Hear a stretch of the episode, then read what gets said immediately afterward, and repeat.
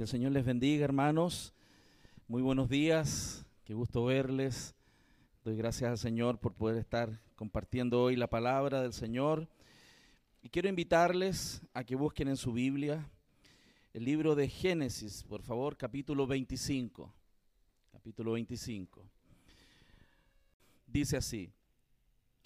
Estos son los descendientes de Isaac, hijo de Abraham. Abraham engendró a Isaac y era Isaac de 40 años cuando tomó por mujer a Rebeca, hija de Betuel arameo de Pan Aram, hermana de Labán arameo. Y oró Isaac a Jehová por su mujer que era estéril, y lo aceptó Jehová y concibió Rebeca su mujer. Y los hijos luchaban dentro de ella y dijo, si es así, ¿para qué vivo yo? Y fue a consultar a Jehová y le respondió Jehová, dos naciones hay en tu seno y dos pueblos serán divididos desde tus entrañas. El un pueblo será más fuerte que el otro pueblo y el mayor servirá al menor. Cuando se cumplieron sus días para dar a luz, he aquí había gemelos en su vientre y salió el primero rubio el primero rubio, y era todo velludo como una pelliza, y llamaron su nombre Esaú. Después salió su hermano, trabada su mano al calcañar de Esaú, y fue llamado su nombre Jacob. Y era Isaac de edad de 60 años cuando ella los dio a luz. Y crecieron los niños, y Esaú fue diestro en la casa, hombre del campo, pero Jacob era varón quieto que habitaba en tiendas. Llamó Isaac a Esaú porque comía de su casa, mas Rebeca amaba a Jacob. Y guisó Jacob un potaje y volviendo Esaú del campo cansado, dijo a Jacob, te ruego que me des a comer de ese guiso rojo, pues estoy muy cansado. Por tanto fue llamado su nombre Edom. Y Jacob respondió, véndeme en este día tu primogenitura. Entonces dijo Esaú, he aquí yo me voy a morir, ¿para qué pues me servirá la primogenitura? Y dijo Jacob, júramelo en este día. Y él le juró y vendió a Jacob su primogenitura. Entonces Jacob dio a Esaú pan y del guisado de las lentejas. Y él comió y bebió y se levantó y se fue. Así menospreció Esaú la primogenitura. Señor, estamos delante de ti frente a tu palabra y de parte de ti, Señor, explicando el texto que en esta mañana nos convoca, Señor, para conocer tu voluntad, conocer tu corazón, ver tu gracia, ver tus leyes, Señor, y ver el camino con mayor claridad por el cual cada uno de nosotros debe andar. Señor, guíame en mi debilidad y ayúdame, Señor. Fortalece no solo mi cuerpo, sino también mi mente y corazón para predicar cumplidamente tu palabra, Señor, porque soy un hombre imperfecto que predica tu palabra perfecta, Señor, para que la gloria sea tuya y no de aquel que la expone. Señor, llena el corazón de tu iglesia en esta mañana con tu gracia, Señor, y renueva nuestras fuerzas con el Evangelio. En el nombre de Jesús. Amén. Amén. Como les decía, esta nueva serie se titula Agarrados por la empecinada gracia de Dios. Como les decía también, es la sección de la vida de Isaac y estaremos estudiando desde el capítulo 25 hasta el 35. ¿Dónde estaban? 35. ¿Por qué lo digo? Porque quiero animarte a que lo estudies, leas varias veces durante estas semanas esta sección para que vayas profundizando y conociendo con mucho más profundidad lo que el texto nos quiere enseñar. Ahora, ¿cómo quiero introducir esto? Porque es bien interesante cuando uno lee esta sección sin conectarse con las secciones anteriores, pierde de vista algo bien singular. Esto que vamos a ver y a leer es como un déjà vu. ¿Usted entiende lo que es el déjà vu? Esa, esa sensación de que, donde yo parece que vi esto o lo viví. ¿Le ha pasado alguna vez? Como que vio un lugar, un campo, un amanecer, un atardecer y dije, yo he estado aquí. Es como que uno vuelve a repetir una historia. Y es bien interesante ver aquí que es casi una repetición de las circunstancias de Abraham estamos frente a una realidad con muchas similitudes de las que vivió el padre Abraham.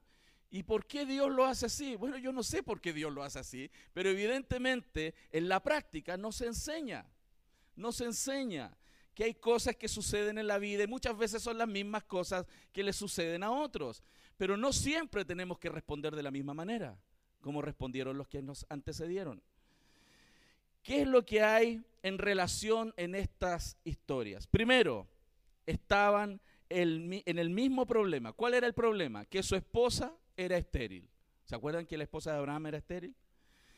En este caso, la esposa es Rebeca y estaba amenazando nuevamente el cumplimiento de las promesas. Recuerde que Dios le prometió a Abraham en el capítulo 12 que a través de él serían benditas todas las naciones de la tierra. Y eso era una promesa de Dios, pero nuevamente esa promesa tenía un desafío muy grande, una mujer estéril. Y yo les pregunto, ¿no es una gran prueba esa? Es una gran prueba. Hoy día sigue siendo una gran prueba para aquellas que luchan y, fuertemente luchan y anhelan ser madres y no pueden. Y sobre todo si yo entiendo que detrás del nacimiento de aquel que vendría por mi vientre viene una promesa divina, una promesa del Redentor. No es cualquier promesa de nacimiento.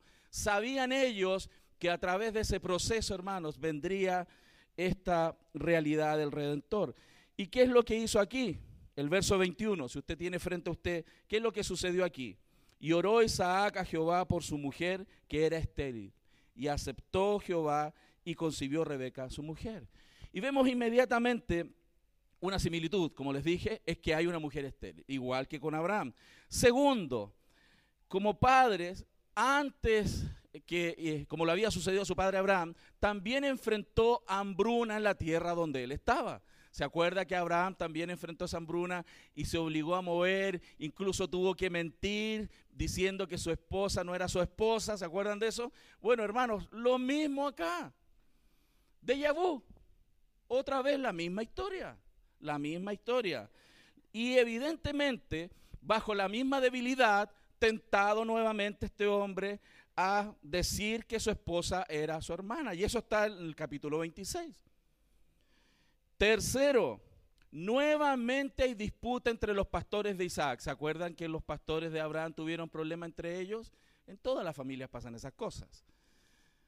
Acá también. Y nuevamente, hermanos, nuevamente hay problemas. Y eso en el capítulo 26, versos 12 en adelante, se muestra nuevamente un conflicto entre los pastores ahora de Isaac, de Yabú. Nuevamente la misma historia. En este caso eran los pastores de Abimelech y estaban peleando nuevamente por los recursos de todo lo que significa el pastoreo para los animales. Recuerden, ese tiempo las maneras de sostenerse era a través de los animales, de la siembra. Y si no tenías tierras donde pastar, hermanos, tenías un gran problema, sobre todo si tenías muchos animales. ¿Se fija? Entonces, la vida de Isaac, hermanos, en cierto sentido, era muy similar a la vida, era como una especie de repetición de déjà vu de la vida de Abraham. Sin embargo, es bueno notar esto. A pesar de que hay muchísimas similitudes, es como que en Isaac estamos viendo el reflejo de la vida de Abraham, también hay cosas distintas, en el sentido que estamos viendo también la fidelidad de Dios extendida de generación en generación. Y eso es importante. ¿Sabe por qué? Porque es importante. Porque la promesa de Dios a Abraham, Dios se la hizo a Abraham, era una promesa que era perpetua por generaciones e Isaac la estaba recibiendo. Y, él estaba experimentando, hey, Dios no le dijo a Isaac eso, se lo dijo a su padre. Pero aquí estamos viendo la fidelidad de Dios a través de las generaciones, aunque la palabra fue dicha mucho antes. Y eso es importante, ¿sabe por qué? Porque usted como creyente, usted está fundamentando su vida en algo que fue escrito hace mucho tiempo atrás y fue dicho mucho tiempo atrás. Pero ¿por qué confiamos? Porque Dios es fiel y Dios cumple. E Isaac estaba siendo probado en su fe si aquello que le dijeron a su padre, él lo podría experimentar también en sus días. Él había visto cosas maravillosas en la vida de Abraham, pero él tenía que crecer, que crecer también en su eh, fe. Hermanos, Piense que los lectores de este libro de Génesis eran personas que estaban al borde de la tierra prometida. Si usted recuerda, el escritor de Génesis dentro de los primeros cinco libros es Moisés, lo que conocemos como el Pentateuco. Él es el autor mayoritariamente de todos esos textos. Y esos textos fueron escritos durante la diáspora en el desierto, durante los 40 años en el desierto, por Moisés, porque Moisés no entró a la tierra prometida. ¿Se acuerdan de eso, no? Y como escribió eso, ¿por qué lo escribió? Porque Dios quería reforzar el corazón de ese pueblo, sobre todo del pueblo que estaba a punto de entrar a la tierra prometida. La gente que iba a entrar a la tierra prometida no vieron los milagros en la salida de Egipto, porque toda esa generación murió y hubo una generación nueva en el desierto, ¿lo recuerda? Oye, qué aplicados son, hermano. Me da gusto esta iglesia. Aleluya. Y estaban al borde de la entrada, pero tenían que ser reforzados en su fe. Ellos no habían visto los milagros de la salida de Egipto, solamente tenían el testimonio de sus padres. ¿Y qué es lo que le estaba transmitiendo esta historia en particular? Que el mismo Dios de Abraham, también es el Dios de Isaac, también es el Dios de Moisés y es el Dios de su pueblo. No cambia. Dios no tiene preferidos. Dios es fiel por generaciones de generaciones, a pesar de nosotros. Y eso es muy importante, hermanos. Mientras ellos estaban intentando conquistar las tierras con Josué, tenían que recordar que había un Dios que le había prometido a Abraham y que había sido fiel con Abraham había sido fiel con Isaac, había sido fiel con Jacob y sería fiel con ellos. Hermanos, y si fue fiel con la gente que entró a la tierra prometida, también es fiel con nosotros hoy día. Es el mismo Dios, no es distinto. Y es por eso que es importante ver esta progresión de la narrativa bíblica, entender el contexto y lo importante de cómo el Evangelio puede enseñarnos de una narrativa que sucedió hace cuatro mil años quizás atrás, hermanos, mucho tiempo. Es una lección importante para nosotros hoy. Pero hermanos, si usted lo transmite, va a ser importante también para sus hijos. Si usted no lo transmite, no va a ser una historia verdadera para sus corazones. Y es por eso que es importante que nosotros hagamos la pega que tenemos que hacer. ¿Sabe por qué? Porque Dios no cambia su fidelidad es para siempre. Y si Dios no cambia y su fidelidad es para siempre, ¿por qué algunos no lo experimentan en sus vidas? No es un problema de Dios. Es porque no hemos transmitido la fe verdadera del Evangelio, que debe ser traspasada de generación en generación. Entonces, la enseñanza de esta mañana la he titulado ¿Otra vez lo mismo? ¿Otra vez lo mismo? Sí, ¿por qué? Porque vamos a ver tres cosas nuevamente. Y la Biblia está lleno de esos nuevamente. Porque no, no hay nada nuevo. El Señor siempre nos está recordando las mismas cosas. Porque tienen que fortalecer nuestro corazón. Nuevamente, frente a un imposible. Otra vez lo mismo. Nuevamente un imposible adelante. Hermanos, así como los que se presentan en tu vida. Siempre van a haber imposibles delante tuyo. Pero otra vez lo mismo en qué?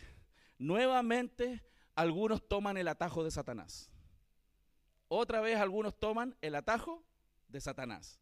Porque cuando Dios promete, Él lo cumple a su tiempo. Pero Satanás siempre se va a presentar delante de ti con una alternativa. Para que lo hagas un poquito más rápido. A tu manera, cuando tú quieras. Cuando, porque lo quieres tanto que no puedes esperar los tiempos de Dios. Y Satanás te ofrece un camino alternativo. Dios te dice, ahorra, ahorra, júntase ordenado para comprarte lo que necesitas comprar. Y Satanás te pone 48 cuotas. Y sufre 48 cuotas. ¿Sí o no? Y nosotros, muchos, tomamos el atajo del sistema, que no es el modelo bíblico. Pero ya estamos entre pecadores, ¿cierto? ¿Sí o no? Ok. ¿Y qué más? ¿Qué más vamos a ver? Nuevamente que el Evangelio es la única alternativa. El Evangelio vuelve a abrazar el corazón de hombres y mujeres pecadores, como nosotros. Entonces vamos a ver el primero, nuevamente frente a un imposible. Verso 19, acompáñeme, dice así. Estos son los descendientes de Isaac, hijo de Abraham. Abraham engendró a Isaac. Y era Isaac de 40 años cuando tomó por su mujer a Rebeca, hija de Betuel arameo de Pan Aram, hermana de Labán arameo, y oró Isaac a Jehová por su mujer, que era estéril, Wow, entonces la historia comienza nuevamente recordándonos ese hecho. Eh, es un hecho difícil para cualquiera, para él seguramente también lo sería.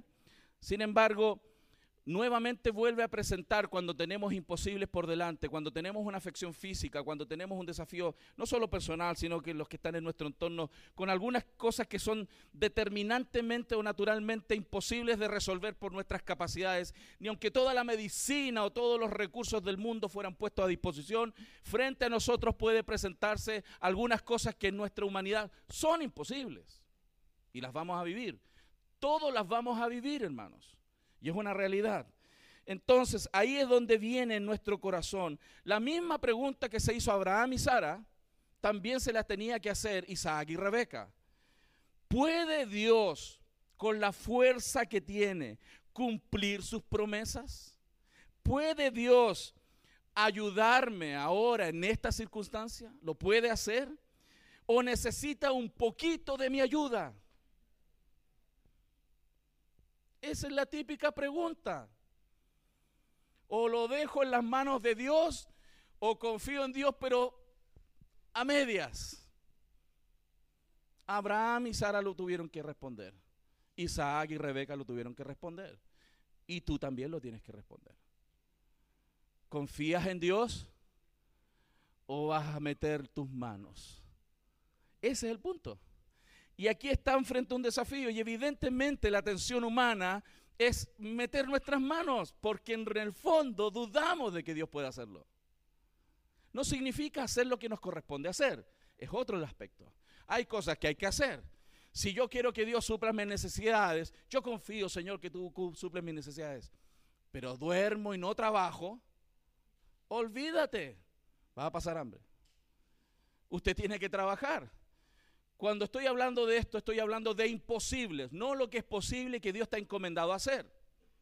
Si tú me dices un día, no, es que mi hijo no, no conoce la palabra del Señor, no quiere leer la palabra del Señor, es que tú no le enseñaste. Tú no te sentaste con él, no lo disciplinaste en la palabra. No le eches la culpa al niño. Entonces hay cosas que nosotros tenemos que hacer. Yo estoy hablando de los imposibles. Y cuando los imposibles se presentan, evidentemente vienen esas preguntas a nuestro corazón. ¿Dios puede hacerlo? ¿Es capaz de hacerlo? ¿O tengo que yo hacer un poquito? Miren hermanos, durante la vida, en el caso de Abraham, a él se le presentó esta elección una y otra vez, una y otra vez. Recuerden, varias veces falló Abraham fue probado. Él tenía que crecer. ¿Saben por qué? Porque Dios le estaba enseñando a él que la fe no es solo esa primera fe que le fue contada por justicia. Porque para ser salvo necesita fe. Pero la fe del creyente no es esa sola fe. Porque una cosa es creer para salvación y otra cosa muy distinta es trasladar la verdad de que Dios es soberano de su mente a su corazón en cada decisión del día. Cada decisión de nuestras vidas cada avance, cada aspecto de nuestra vida. Los que estamos aquí, espero, por la gracia de Dios, hemos creído para salvación. Y si no, hoy es el día de salvación. Y puede arrepentirse de sus pecados y creer en Jesús. Pero otra cosa muy distinta es trasladar, como decía, esta creencia en Dios y confianza plena en Dios a mi vida diaria, todos los días sobre todo cuando enfrento imposibles. Amén. Entonces, quizás, hermanos, hermanas, ahí es donde hoy día te encuentras. Quizás estás en ese punto. Quizás has confiado plenamente, no, el Señor es mi Salvador, pero estás dudando de Dios en múltiples otras cosas. Y no solamente la duda de Dios se ve en temores, sino en autonomía donde Dios no participa en mi vida. Porque yo estoy tan seguro de mí, Dios no tiene que estar ahí, yo decido. Por lo tanto, necesitamos entender cuán importante es el crecimiento que Dios va haciendo en los creyentes. ¿Por qué Dios somete a sus hijos en muchas pruebas? Justamente para que la fe pase de ser solo esa fe de justicia para salvación y pase a ser una fe suficiente para la vida diaria. Mas el justo por la fe vivirá, no solo cuando nace de nuevo, sino cada día de su vida. Y eso es evangelio, hermano. Eso es el Evangelio. Entonces, quizás algunos están dudando en su, en su, corazón, ¿cómo voy a encontrar a ese esposo que quiero? Esa esposa que anhelo. Escucho el sonido del tren, Señor. Ayúdame. ¿Cómo voy a encontrar un trabajo si todos buscan trabajo y nadie encuentra?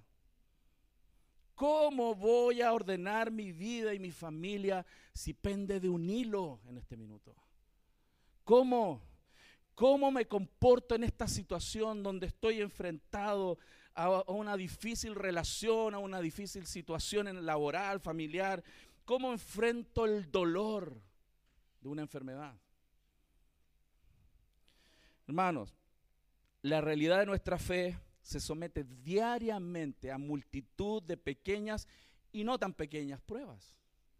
Porque Dios quiere que traspasemos la fe de la justificación sola a la vida diaria, cada aspecto de nuestra vida. Y es por eso que vamos a ver historias así. Otra vez lo mismo. Otra vez la misma prueba en mi vida. Otra vez, sí, otra vez lo mismo. Porque Dios quiere, vuelvo a repetir, que traspases tu fe, no solamente de la justificación por la fe, sino la fe para tu vida diaria. Y eso se llama crecimiento, purificación de nuestra fe. Amén. ¿Lo estamos comprendiendo familia? Gloria a Dios. Me alegra. Entonces, ah, cuando eso pasa, cuando somos sometidos a prueba, por supuesto, sobre todo es difícil cuando lo, aquello que Dios ha prometido no se materializa, cuando no estamos viendo lo que Dios prometió. Y nos cuesta, pues hermano, y ahí es donde Satanás aparece. Cuando la cosa se está demorando, se pone el traje el diablo de Dios y te hace creer que es Dios el que te está hablando. Y te aparece ese príncipe azul, pero que por debajo es negro. Es del diablo. Hermano, Cuidado, hermanas, cuidado. ¿Ah? No todo lo que brilla hay que leer la Biblia. ¿ah? Lo mismo con oportunidades laborales, oportunidades de trabajo. Eh, hermanos, tantas cosas que se nos van a ofertar en la vida porque Satanás quiere que tomemos caminos alternativos. Somos desafiados entonces a creer en Dios incluso cuando no parece probable que esto funcione. Hermano, vuelvo a repetir, somos desafiados a creer en Dios incluso cuando no parece probable que funcione y, o seguir el atajo de Satanás. Y eso es lo que le pasó a Abraham. No, no, ustedes lo saben. Abraham tomó el atajo y le fue bien. No. Hermanos, hasta hoy día vemos los problemas de ese atajo entre los árabes y los hebreos hasta hoy día, centurias y centurias de problemas, matanza, dolor, abuso y sacrificios humanos. ¿Por qué? Porque a uno se le ocurrió tomar el atajo del diablo.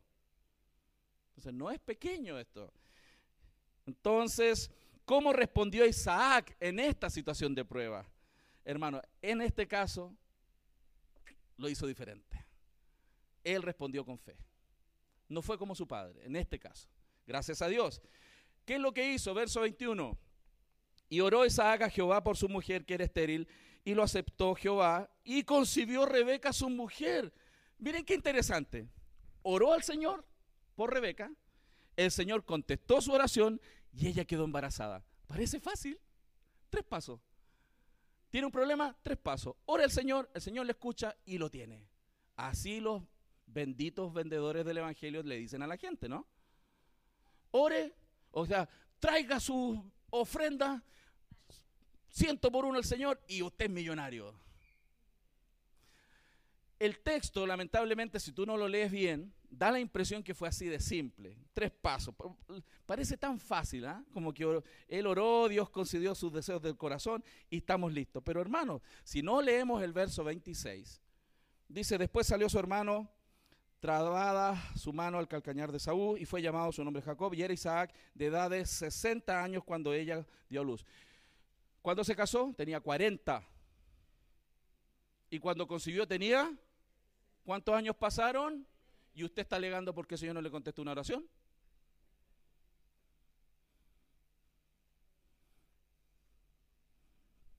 ¿Ve?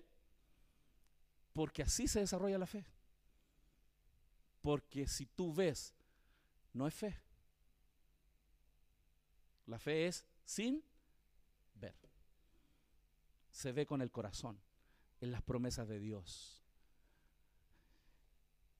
Qué interesante, ¿no? Entonces, al igual que Abraham y Sara, y antes que ellos, Isaac y Rebeca, esperaron mucho tiempo para ver contestadas sus oraciones. 20 años en total. Año, año, año pasaba y nada parecía estar pasando. Hermanos, y ellos tenían que seguir con su vida conyugal. Y probablemente cada vez de ese tiempo de relaciones maritales salía la esperanza de que ahora sí y no. Y el mes siguiente y otro periodo y, y otro mes y otro periodo y otro mes. 20 años. Pero a diferencia de Abraham, no hubo tensión en la espera de Isaac, como se mostró en la vida de Abraham. Había aprendido del ejemplo de su padre y de Sara. Él aprendió que él sí podía confiar en Dios, a pesar de que nada sucediera. Abraham no esperó. Abraham tomó el atajo. Él no. Por eso el texto no muestra nada entre ese periodo y el nacimiento, porque no hubo lucha en sus corazones. Ellos confiaron. Ellos confiaron. Y el que confía en el Señor no va a ser avergonzado. ¿Cuál es nuestro problema? Que en realidad confiamos de mecha corta. Decimos, sí Señor, confío en ti, y más rato estoy muy preocupado. ¿Sí o no? ¿Y qué es la preocupación? Que no confío. Entonces no puedo decirle al Señor, yo confío en ti, Señor, y más rato andar angustiado, porque en realidad ya no confío. Entonces no somos como Isaac.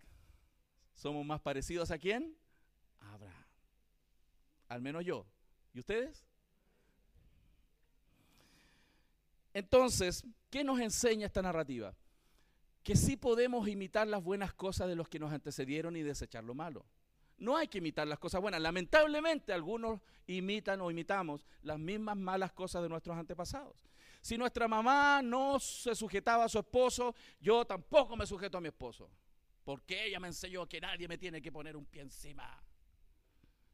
¡Guau! Y grita así. Las, he visto solo en las películas, hermano.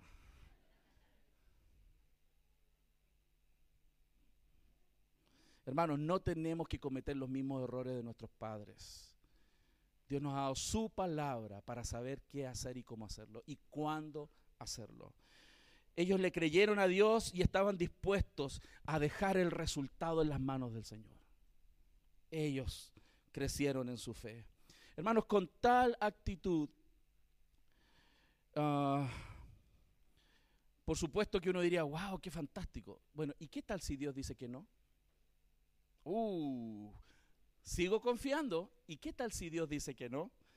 Porque Dios puede decir que no. ¿Sabían ustedes eso? Aunque te camines de rodillas, hasta lo que hermano. Dios te puede decir, no. ¿Y qué pasa en ese momento?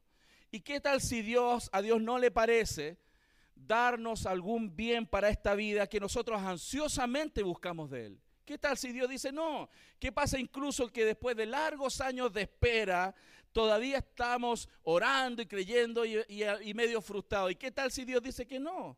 Hermanos, después de todo, y esto tenemos que aprenderlo, hermano, y por favor grábelo en su corazón.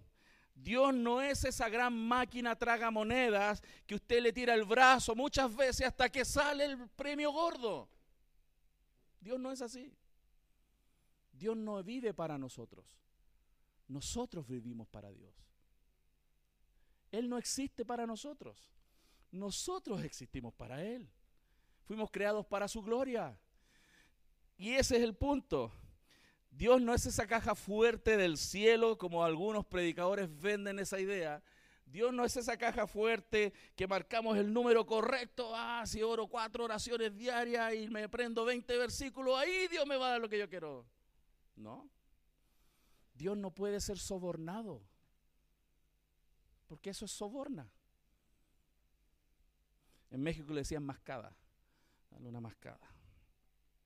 ¿Sabe qué? Pero no obstante, y a pesar de esa dura realidad para nosotros, que somos finitos, limitados, ambiciosos, codiciosos, que no amamos a Dios más que a las cosas, o no amamos a Dios más que a las personas aún, Dios, a pesar de todo eso, es bueno y muy bueno. Y Dios es generoso. Y Dios nos da más de lo que nosotros esperamos. Es más, mucho más de lo que merecemos, porque no merecemos. Dios es bueno con nosotros. ¿Saben por qué lo podemos decir con toda fuerza y claridad? Y aunque no nos diera nada, nos ha dado a Cristo. Nos ha dado Jesús, nos ha dado la salvación, nos ha dado la vida eterna y su presencia en nosotros. Si tenemos esto, ¿qué tiene real importancia en la vida? Eso decía el salmista, ¿no? Si te tengo a ti, nada deseo en la vida, hermanos. Caminemos hacia allá, por favor caminemos hacia allá. Porque si tú y yo no caminamos hacia allá, siempre vas a vivir frustrada, frustrado y arruinándole la vida a los que tienes al lado. Porque el corazón humano nunca se sacia. Si no se aprende a saciar en Dios, hermano, siempre le hace la vida cuadrito a los que tiene a su lado. Porque nunca está contento. ¿Han visto gente así en otras iglesias? Allá en, en México yo vi gente así. Y allá yo decía que la veía acá.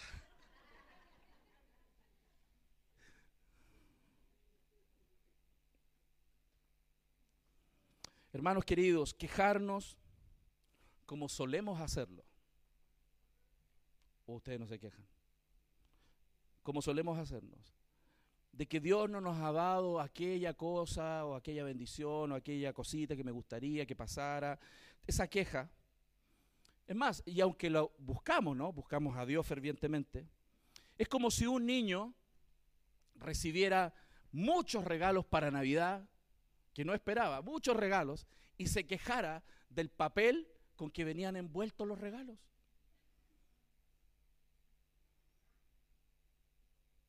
Porque el papel con que vienen envueltos los regalos es lo que tienes en la vida. El regalo es Cristo. Tu regalo es Cristo. Todo lo demás es el papel con que viene envuelto. El papel no importa, como el regalo. ¿Quién es Jesús? Que murió por tus pecados y te ha dado vida y vida eterna. Pero somos quejones. Por el papel y la cintita. Y no traía tarjetita. si los conozco. Ok. Me ha tocado conversar con personas que han sufrido y, y están sufriendo mucho dolor por enfermedades. Y es recurrente porque es un mundo caído, un mundo donde hay enfermedades, donde no tenemos todas las respuestas frente a esa realidad. ¿Y, qué responde frente a eso? ¿Qué respondemos frente a un dolor sistemático, continuo, que no tiene solución? ¿Qué respondemos frente a preguntas naturales? ¿Por qué, Señor? ¿Cuánto tiempo tendré que soportar esto? ¿Por qué, Señor, no puedes glorificarte curándome ahora ya? ¿Por qué no resuelves mi problema hoy? Hermano, evidentemente para eso no hay respuestas simples. No hay respuestas simples. Es muy complejo la realidad del dolor. Pero sí hay algo que podemos decir. Dios es un Dios que promete y cumple. Dios es un Dios que promete y cumple. Y sobre todo, que en medio de los dolores y las circunstancias de la vida, Dios está con nosotros. Y podemos experimentarlo. Y a menudo tendremos que vivir de esa manera, hermanos, porque es la manera en la cual vive el creyente. Entonces, ¿qué aprendemos de este primer punto? Que en esta narrativa se nos pone nuevamente frente a la realidad de que la vida va a estar llena de imposibles. Y nosotros tenemos que aprender a enfrentarlo. Y saber que tenemos un Dios que es el Dios de lo imposible. Y eso tiene que estar aquí en nuestros corazones. Y caminar, y caminar, confiando en ese Señor. Pero ¿qué más vemos? Vamos a ver nuevamente el atajo que Satanás ofrece. ¿Qué es lo que vimos aquí? Largos años de espera nuevamente, Isaac y Rebeca. Rebeca descubrió que estaba esperando la doble bendición. Interesante. Dice el verso 22 que los hijos que ella tenía en su vientre luchaban, eran peleadores. Yo no sé cómo lo hacían, pero se peleaban dentro de su vientre. A tal punto que ella estaba muy mal, estaba incómoda. Ella dice, si es así, o sea, si estos niños van a ser así, ¿para qué vivo? ¿Cómo voy a ser la mamá de este parcito? Algunas de ustedes se dieron cuenta cuando nacieron. Sin embargo, hermanos, como vemos aquí, incluso antes, que los, gemelos nacieran, eh, estamos viendo que la realidad humana se estaba materializando, las peleas, los conflictos. Dígale al Señor que después lo llamamos. Interesante, vemos aquí, queridos, que se contrasta nuevamente la realidad de Abraham y en el otro costado acá la vida de Jacob. Isaac en el medio. Piensa en Abraham. Cuando vemos a Abraham por primera vez, él tenía 75 años. Y en ese en ese estatus de su vida, él fue desafiado a la fe. Cuando vemos a Jacob por primera vez, ni siquiera ha nacido. Está en el vientre y ya está involucrado en peleas con su hermano. Miren el niñito que venía. Nace agarrando el talón de su hermano, ¿Por qué? Porque estaba destinado a hacerlo tropezar, hermanos. En muchos sentidos, estaba preparando el escenario para esta crisis familiar, muy grande, muy grande. Abraham, por un lado, nos muestra la fe en forma humana, la fe encarnada, de hecho, camino a la tierra prometida. Sin embargo, Jacob es un hombre que va dando tumbos toda su vida, toda su vida dando tumbos de un conflicto familiar a otro. Y aquí es donde aparece otra virtud, no de Jacob, y es algo precioso. Jacob nos muestra el triunfo de la gracia de Dios a pesar de todos los obstáculos. Jacob con todos sus pecados, con todas sus intrigas, con todas sus conspiraciones, hermanos, fue el ejemplo perfecto de la gracia inmerecida de Dios. Como los que estamos aquí. La gracia de Dios es inmerecida. Cuando Rebeca trató de averiguar por qué estaba ocurriendo lo que estaba ocurriendo, esto es sorprendente. Dios le responde en el verso 23, dos naciones hay en tu seno, y, y dos pueblos serán divididos de tus entrañas, y el pueblo, y, él, un pueblo será más fuerte que el otro, y el mayor servirá al menor. Y aquí es donde Dios soberanamente determina que de ese vientre saldrían dos naciones. Ella no sabía eso. Dios se lo revela. ¿Y cuál patrón establecería, como siempre lo estableció en todo el Antiguo Testamento, que el mayor serviría al menor? ¿Sabe por qué el Señor hace eso? Porque Él no quiere que la gente piense que Él tiene, eh, ¿cómo se dice? Em, favoritos. No por ser hijo de Abraham vas a tener la bendición. No porque eres de tal apellido vas a tener la bendición. No porque eres el hijo del pastor vas a tener tal bendición. No. Él salva y tiene misericordia de quien quiera tener misericordia. Misericordia. Hermanos, aquí estamos viendo nuevamente los problemas de toda la Biblia. Las luchas, Caín y Abel, Génesis 4. Vemos problemas de Noé en adelante, pasando por Abraham y Lot. Habían problemas Isaac Ismael, Jacob y Labán, José y con sus hermanos. Es un patrón constante. Pero fuera de estas luchas, hermanos, los propósitos de Dios de bendecir, a pesar de que hay gente peleadora que no quiere hacer la voluntad de Dios, Dios siempre se sale con la suya. Y el Génesis 50-20 dice, vosotros quisiste hacerme daño, dijo José, pero Dios lo encaminó a bien. A pesar de que personas malas vivimos el Evangelio, Dios se sale con la suya. Porque Dios es un Dios de gracia el mayor servirá al menor, hermanos. ¿Por qué Dios actúa de esta manera? ¿Por qué Dios entonces quiere invertir el orden lógico que podríamos pensar? Que el mayor tiene que estar liderando, sino que el mayor serviría al menor. Abra su Biblia, por favor, en Romanos capítulo 9.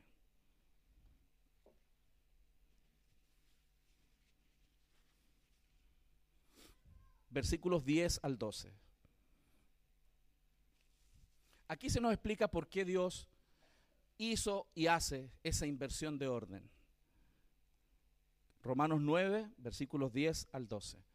Dice así, y no solo esto, sino también cuando Rebeca concibió de uno, de Isaac nuestro padre, pues no habían aún nacido, ni habían hecho aún ni bien ni mal, para que el propósito de Dios conforme a la elección permaneciese, no por las obras, sino porque, por el que llama. Se le dijo, el mayor servirá al menor. Ese texto explica por qué. Porque Dios decide. Dios decide. Dios tendrá misericordia de quien quiera tener misericordia y endurecerá a quien endurezca. Nuestra salvación entonces es pura gracia. Hermanos, son frases que nosotros los cristianos evangélicos y en particular en esta iglesia hemos escuchado mil veces y más. Pura gracia. Somos salvos por gracia. Pero eso no solamente tiene que estar aquí, tiene que estar en su corazón. Porque si la gracia de Dios inunda su corazón, usted va a ser un hombre paciente, amoroso, una mujer paciente, respetuosa, misericordiosa. Porque la gracia de Dios cambia la vida. La gracia del Señor nos transforma a todos nosotros. Nos saca el ogro que llevamos por dentro, hermano. Amén. ¿Cuántos necesitan de la gracia del Señor? Yo también. Primera de Corintios 1, 26 al 31 dice, pues mirad hermanos vuestra vocación, que no sois muchos sabios según la carne, ni muchos poderosos, ni muchos nobles. Hermanos, porque Dios elige y llama no por mérito, sino porque Él decide. Y dice el verso 27, sino que lo necio del mundo escogió Dios. ¿Cuántos necios hay aquí? Yo aquí hay uno. Para avergonzar a los sabios. Y lo débil del mundo escogió Dios para avergonzar a lo fuerte. Y lo vil del mundo y lo menospreciado escogió Dios. Y lo que no es para deshacer lo que es, a fin de que nadie se jacte en su presencia. Para que no seamos parados en la hilacha. Amén. No, es que yo lo quiero ahora. A mi manera. Cuando yo digo, yo quiero controlar todo. No.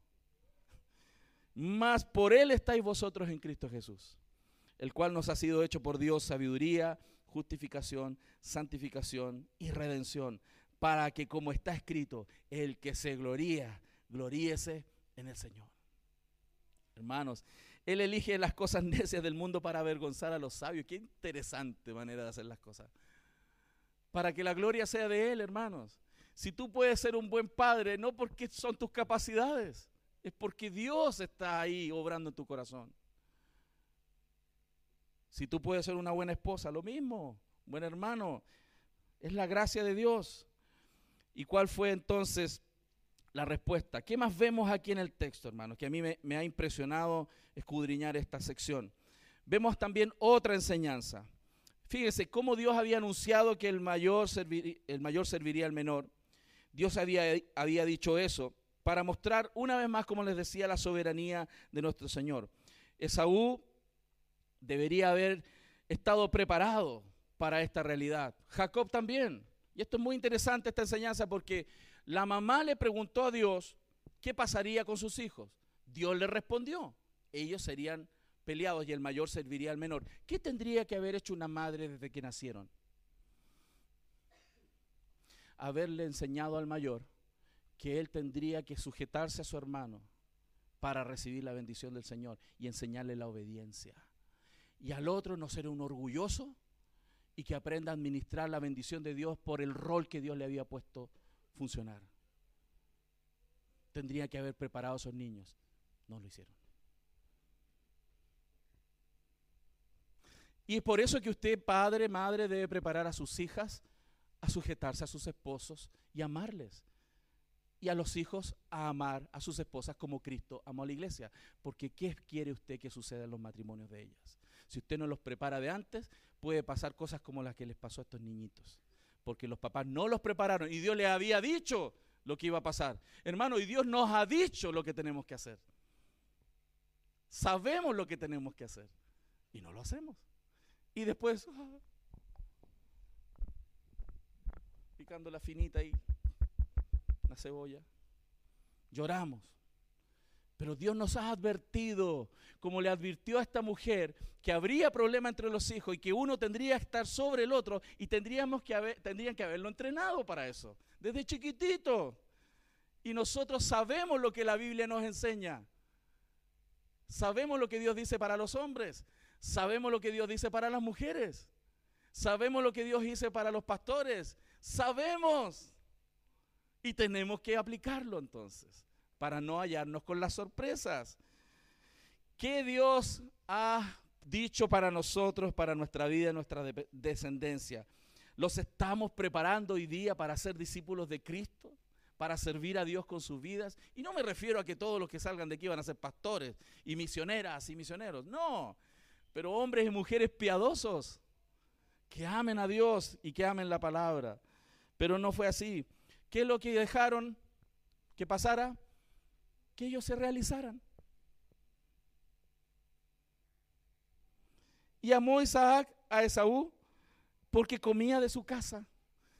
Como Isaac le gustaba la casa y al niñito también, ah, él es como yo. Que se realice. Pero no le enseñó lo que tenía que hacer con su hermano. Y el otro, la Biblia muestra que era, era más casero, no era tan de campo. La palabra que, se, que utiliza ahí en el texto, en el hebreo, que utiliza tranquilo, no, es una, no era que estaba así como foto, era, no, él le gustaba estar en casa. Pero una buena traducción de la palabra en el hebreo es que no solamente era quieto, sino calculador. Y lo vimos en su vida. Cuando usted ve la vida de este hombre, era un hombre pasivo, pero pillín. ¿Conoce a esa gente? Son piola, tranquilos, como que no matan una mosca, pero son pillinas. ¿Cuál fue la prueba entonces que se presentó en el texto? ¿Tomamos la voluntad de Dios como la verdad o tomamos el atajo? Y aquí esto fue ejemplificado en la primogenitura de Saúl y, Jacob. ¿Qué es lo que vemos aquí?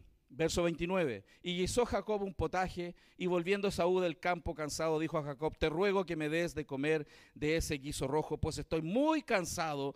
Por tanto fue llamado su nombre Edom. Hermano, aquí no había nada inusual o malo.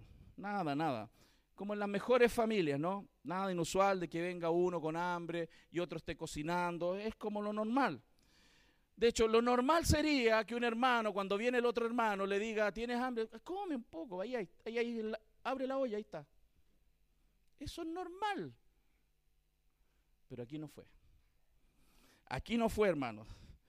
Debiera haberle dicho, toma, sírvete. Pero ¿qué le dijo Jacob? Véndeme tu primogenitura. Imagínense el tipo de familia que criaron esos papás. Porque no son solo los niñitos. Cuando tú ves un niñito desordenado, complicado, hay una foto de los padres ahí. De nosotros. Amén. Y a veces no tiene buen perfil esa foto cuando ven a nuestros hijos. Es tan lamentable, hermanos, que no solamente le trató de manipular para quedarse con la primogenitura, sino que más encima no le bastó que él le dijera, ya, ok, acepto. No le dijo, júramelo.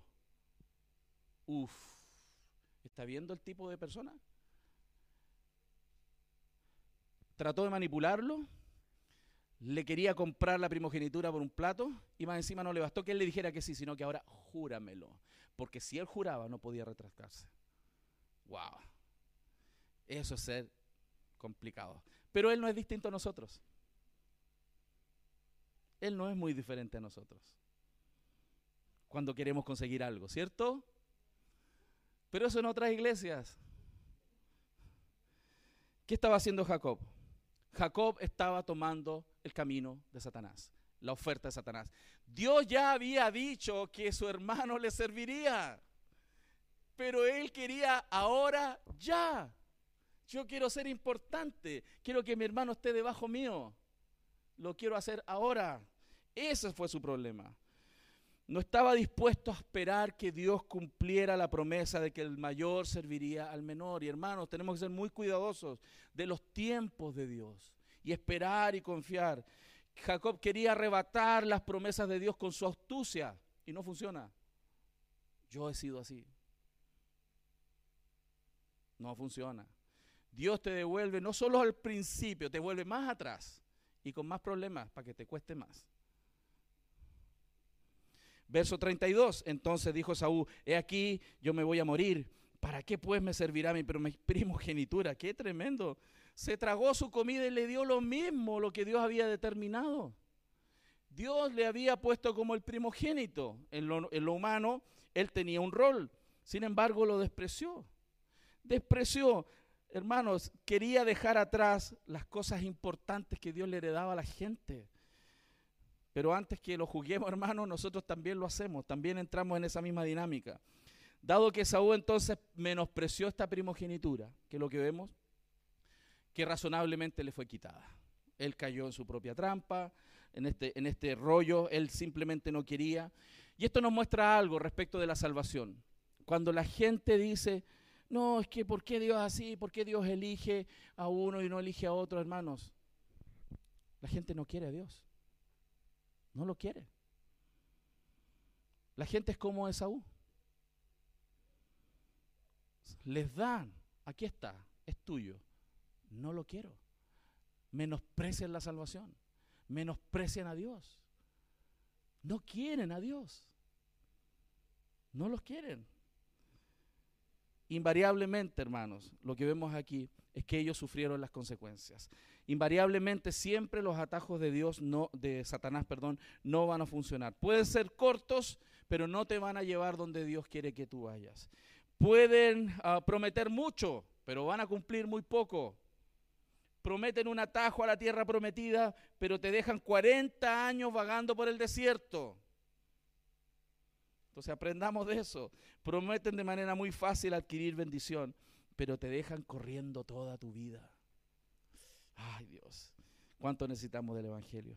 Por eso, vivir por fe, queridos hermanos, como lo vemos y lo vamos a ver en toda esta serie, vivir por fe puede no ser un camino fácil, puede ser, pero en última instancia es la única forma de vivir y tener victoria en paz con Dios y con quienes te rodean. ¿Quieres vivir en paz con Dios y quienes te rodean? Vive por fe en su palabra. No busque caminos alternativos. Y quiero ir terminando muy rápidamente. Nuevamente, el Evangelio nos abraza. Porque, ¿qué va a hacer Dios con tal parejita de hermanos? Miren los niñitos. Uno le da lo mismo lo que Dios diga y la primogenitura y la menosprecia por un plato de comida. Y el otro manipula, roba, estratagemas para salirse con la suya. ¡Wow! Uno de ellos considera que su derecho de nacimiento espiritual es menos valioso que una sopita caliente. Y el otro considera como una mercancía que se puede comprar las promesas de Dios. Hay gente así, que le dice al Señor, Señor, si tú me das esto, yo te voy a servir. Le vas a servir igual, aunque no quieras, porque tú le perteneces al Señor. ¿A cuál de estos dos debería salvar? ¿Debería salvar a Isaac o debería salvar al otro muchachito? ¿A perdón, a Esaú o a Jacob. ¿A quién salva?